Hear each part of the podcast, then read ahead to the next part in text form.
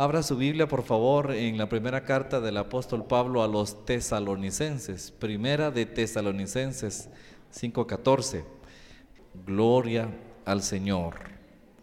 Primera carta del apóstol Pablo a los tesalonicenses. Pablo desarrolló un ministerio, hermanos, tan cercano a las iglesias que él fundó.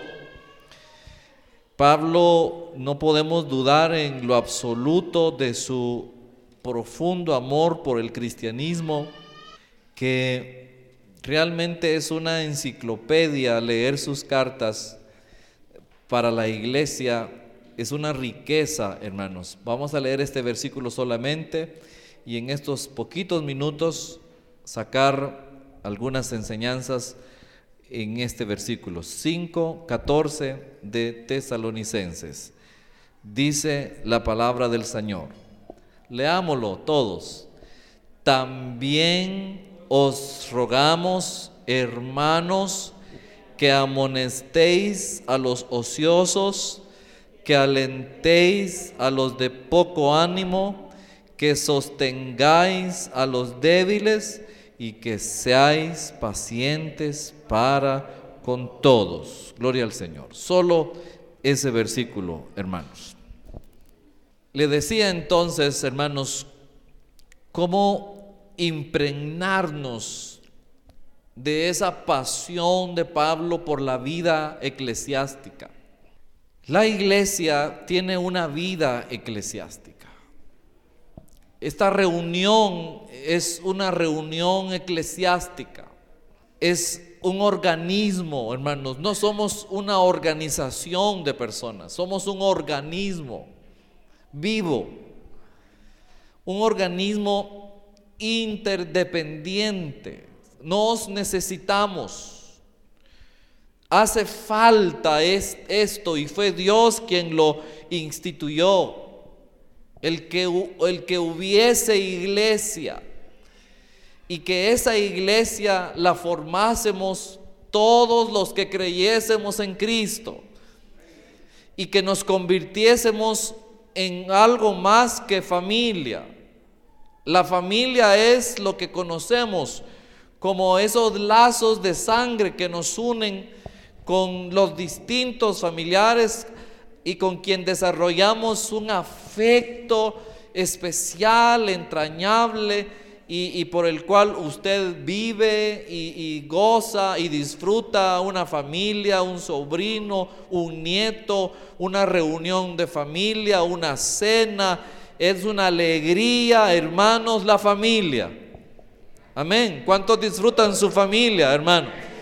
Nuestra familia es la mayor de las riquezas que tenemos en esta vida. Amén. Y digo la mayor de las riquezas porque dentro de la mayor de las riquezas es Dios. Está la salvación. Pero luego de la salvación, hermanos, obviamente la familia nos hace reír, nos hace llorar. La familia, en ella vivimos las mejores cosas de nuestra vida. Pero también, hermanos, Dios ha establecido que ahí dentro de la familia o dentro de lo que Él pensó, surgiera también la iglesia. Amén. Y la iglesia no es algo menor que la familia. La iglesia no es una entidad que va después de la familia, sino yo diría que la iglesia, hermanos, también lo, que pensó Dios es algo en lo que ahora nosotros vivimos y venimos a vernos no como personas extrañas, no como personas, hermanos, a quienes no les debemos afecto, sino que el ideal de Dios, el plan de Dios es que nos veamos como una familia espiritual. Porque nuestra familia consanguínea es familia de sangre. Pero esta familia que está aquí es familia espiritual. Yo no voy a tratar de decirle quién es peor o quién es mejor. Mi, idea esta noche es que usted le crea al Señor en base a la palabra de que esto que fue pensado por Dios, hermanos, es porque Dios quiere que aquí, y, sabe cómo nos llamamos, hermanos, hermanos. Amén, hermano. Y no solo debe de ser un título eclesiástico, un título religioso que nazca de los dientes o de la boca hacia afuera, sino que debe de ser una palabra que al pronunciarla, que al decirla a favor de alguno de los que estamos aquí, nazca del corazón, hermanos. Amén. Aquí esta noche estoy frente a mis hermanos en la fe. Esta noche usted está a la par de sus hermanos en Cristo Jesús. Y Pablo desarrolló como cristiano, como apóstol, como líder de la iglesia, un profundo amor hacia la iglesia. Leer a Pablo en todo lo que él escribió es descubrirlo, su pasión, su amor, su denuedo por la iglesia. Fíjese que este pequeño versículo que hemos leído, Pablo aconseja a los tesalonicenses a varias cosas, o por lo menos diríamos tres cosas que hay que hacer entre nosotros. Dice, mire, versículo 14, os rogamos hermanos que amonestéis a los ociosos. Él dice que en la iglesia hay ociosos. Luego dice que alentéis a los de poco ánimo. Dice que en la iglesia hay hermanos de poco ánimo. Hay ociosos, y hay hermanos de poco ánimo. Y también dice que sostengáis a los débiles. Quiere decir que en la iglesia, en la familia de la fe que somos, hay hermanos ociosos, hay hermanos de poco ánimo y hay hermanos débiles. Pero para ir al fondo realmente de lo que dijo, las traducciones que nos han llegado, la Biblia que usted tiene ahí, la Reina Valera, pues bueno, no mintió en algunas palabras, pero en algunas palabras quizás no llegaron al verdadero trasfondo de la palabra griega con la que fue escrita a la palabra al español con que fue traducida. La palabra ocioso es una palabra que usted y yo la podríamos ver desde un punto de vista, hermanos, como quien dice, un hermano aragán, un hermano perezoso, un hermano que no trabaja. Esa sería la definición en nuestra forma eh, del español de entenderla. Pero resulta que de la traducción que, que es del griego, tiene otra posible implicación y se la leo. Em, es una palabra que para qué se la digo que en griego, lo que importa es que la entendamos. Es una palabra que tiene un sentido militar, la palabra ocioso. En la iglesia hay ociosos, pero, pero la palabra tiene un sentido militar que significa una persona fuera de línea. Como quien dice, están en formación, hay una línea de soldados y alguien está un poquito afuera y el comandante mira la línea, pero mira un poquito a salida a un hermano, ese está fuera de línea. Entonces la palabra que se tradujo es ocioso, pero la verdadera palabra sería un, hermano que está desviado un poquito, que está fuera de la línea y que, que está siendo un poquito desertor. Amén.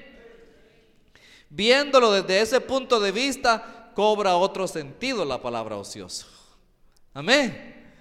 Entonces, en la iglesia, hermanos, tenemos cristianos o habemos personas que sin darnos cuenta nos salimos de línea. Amén. Con intención o sin intención nos desviamos un poquito. Nos desalineamos un poquito y el comandante del pelotón quiere ver una línea bien trazada. Que todos estemos uniformemente parados uniformemente caminando en el Señor, pero siempre habrá uno que se salga de la línea. Amén. Estas bancas yo las miro uniformemente alineadas, no hay ninguna banca ociosa en el sentido real con el que fue escrito. Ninguna banca desalineada. Yo miro estas bancas de este lado uniformemente alineadas, igualmente aquella. Si, si algún hermano sacara una silla plástica y se pone a un lado, yo diría, ahí hay un hermano ocioso, desalineado, de, apartado de la línea militar, fuera de la formación. Entonces el, el Señor a través de Pablo dice, siendo una familia, hermanos, yo les ruego que amonesten a los que están fuera de línea. Amén. Es lo ideal del Señor. En esta marcha espiritual que llevamos, en este caminar que tenemos, hermano, es muy natural posiblemente que en más de algún momento usted perdió el paso. Se salió un poquito de la fila. ¿Quién sabe por qué? ¿Quién sabe en qué momento perdimos la atención de caminar igual que todos? Y no vamos en el mismo paso, no vamos en la misma línea, no vamos en el mismo sentir. Entonces Pablo dice, por favor, amonesten a esos hermanos. La palabra amonestar, hermanos, no es regañarlos, no, no es hacerlos sentir mal. La palabra amonestar es, hermanos, una palabra en la que Pablo dice, expresa su amor. En el capítulo 20, versículo 31, no lo busque. Pablo está despidiéndose de la iglesia de Éfeso, donde él pastoreó tres años y medio. La iglesia en el que más tiempo estuvo guiándolos. Y Pablo les dice en un discurso final, aquí he estado con ustedes y yo no me he cansado de amonestarlos. Amén, hermano. No, no me he cansado. Yo puedo decir que cada vez que el hermano Adolfo Ariza pasó a predicar aquí, no nos pasó a regañar, sino que nos pasó a amonestar. Con la gracia con que lo hacía con el amor con que se sentía. Cuando hermano Chano pasa aquí a predicar la palabra y nos saca las risas de las ideas que a él se le vienen y la manera en que él lo expresa, hermanos, son amonestaciones de hermano Chano y nos reímos y le damos gloria a Dios porque es un hermano que nos está diciendo, alíñense, vayan en la línea, no se desvíen. A eso se le llama amonestación. Amén. ¿Cuántos se dejan amonestar, hermano? Pablo dijo, amonéstense unos con otros. Alíñense, caminen recto. Y luego dice Pablo, el otro grupo que hay, que alentéis a los de poco ánimo. Que alentéis a los de poco ánimo. Ahora, ¿qué es esa palabra de poco ánimo? ¿Quiénes son los de poco ánimo. La traducción más original sería a los que tienen alma pequeña. Amén. No alma grande, sino que alma empequeñecida. Aquellos que su alma no da para mucho, que su alma no da para tener mucha esperanza, que su alma da para ser un alma chiquita, empequeñecida, no para ser alegre, son gente de poco aliento, que, que odian el cambio, que así como están cree que está bien, que no sugieren cosas nuevas, que les gustaría caminar solo en lo pavimentado y no en camino de terracería porque es muy difícil, que incluso están acostumbrados a lo mismo, a los de poco ánimo, hermano. En la iglesia necesitamos unos con otros alentarnos. En la iglesia todos podemos en cualquier momento opacarse nuestro ánimo, opacarse nuestro espíritu. Estamos en medio de una batalla, de una guerra y, y un ejército de poco ánimo no gana nada. Las mayores cosas se ganan con el ánimo. Los equipos de fútbol necesitan ánimo. Amén, hermano. Cualquier persona necesita ánimo, fuerza, opinión. En Primera de Tesalonicenses, en donde estamos, capítulo 2, versículo 7. Oiga lo que dijo Pablo, hablando de animar a los de poco ánimo, de alentar a los de poco ánimo. Primera de Tesalonicenses, capítulo 2, versículo 7, dice Pablo, hermano, Antes fuimos tiernos entre vosotros, como la nodriza que cuida con ternura a sus propios hijos. Aleluya. Eso es, hermano, animar, animar a los que sientan que su ánimo está decayendo, que está desfalleciendo. Hermanos, lo necesitamos.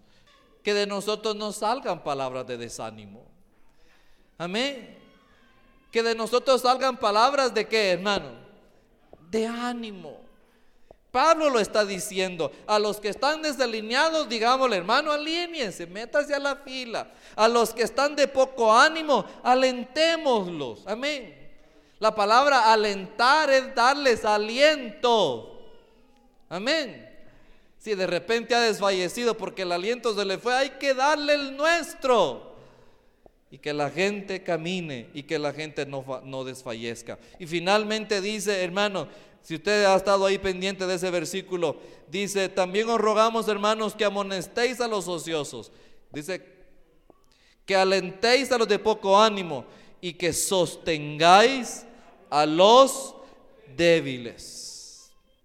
Si una persona camina al lado suyo y le dice, ay, siento un mareo, siento que me voy a caer, ¿usted qué hace, hermano? Pero Dios nos ayude a sostenernos unos con otros a ayudarnos unos con otros, a decirle, aquí está mi brazo, aquí está mi hombro, aquí estamos para ayudarnos, para sostenernos. Es bien, hermanos, alentador, motivador saber que hay gente que se preocupa por uno. Amén, hermano. Qué triste es saber que hayan familiares que ni en cuenta Usted se siente mucho con un familiar que no lo llama, que es su hijo, que es su hermano, que es su tío, quién sabe qué familiaridad. Y usted ha estado enfermo y, sanó y, y, con el tiempo usted diga, nada, ni supieron. A veces pasa eso. Por favor, hermano, comunique si usted sabe de alguien que necesita ser sostenido, que le llegó una debilidad. Muchas pueden ser las debilidades debilidades en la tentación, debilidades en cuanto a querer seguir caminando en el Señor. ¿Quién sabe qué tipo de debilidades espirituales, físicas, morales? ¿Cuántas, cuántos vamos a decir, no, pastor, yo siempre soy fuerte? No, hermano, en la vida vamos a tener que pasar debilidades y hemos necesitado de una mano, de un hombro, de un amigo, de un hermano que diga, aquí estoy con usted, no se aflija, vamos a salir adelante. Amén. Hay palabras tan bonitas, tan alentadoras. Nuestra fe se puede debilitar, nos podemos hacer susceptibles a la tentación, susceptibles al pecado. Pero qué bonito tener gente que nos diga, hermanos, vamos, vamos, aquí yo lo voy a ayudar. Aquí está mi mano amiga. Aquí está mi, no sé, tal vez usted diga, ay, oh, ¿para qué voy a llamar si no tengo dinero que ofrecerle? No tengo nada que ir a darle materialmente. A veces no es dinero lo que se quiere, hermano. Por favor, hágalo. Ocupe su saldo. Hermano, de verdad, ocupe su, su teléfono. Amén. Para llamarle a alguien, para mandarle un mensaje, para decirle, hermano, aquí estamos. Somos sus hermanos. Entonces Pablo dice, esto es lo que la iglesia debe de hacer. Esto es lo que tenemos que seguir haciendo como iglesia, como familia en la fe, como hermanos en Cristo. Aleluya. Póngase de pie, aleluya. Y si hay un hermano cerca y dígale, hermano, aquí estamos a su lado. Aunque sea su hija, sea su hijo, sea su esposa, sea su esposo, dígale, aquí me tienes, hijo, por cualquier cosa. Aleluya. No sé, dígale, no en broma, de verdad, hermano. Dígale, hermano Fito, ahí a su hija, hija, mientras esté, vivo, estaré a tu lado. Aleluya. Estaremos ahí pendientes. Qué bonito se siente, hermano, no sentirnos solos, no sentirnos que nadie nos consuele. Y también necesita decirle a alguien, hermano, no lo he visto en el culto. Alíñese al culto. Dígaselo también a alguien. Amén.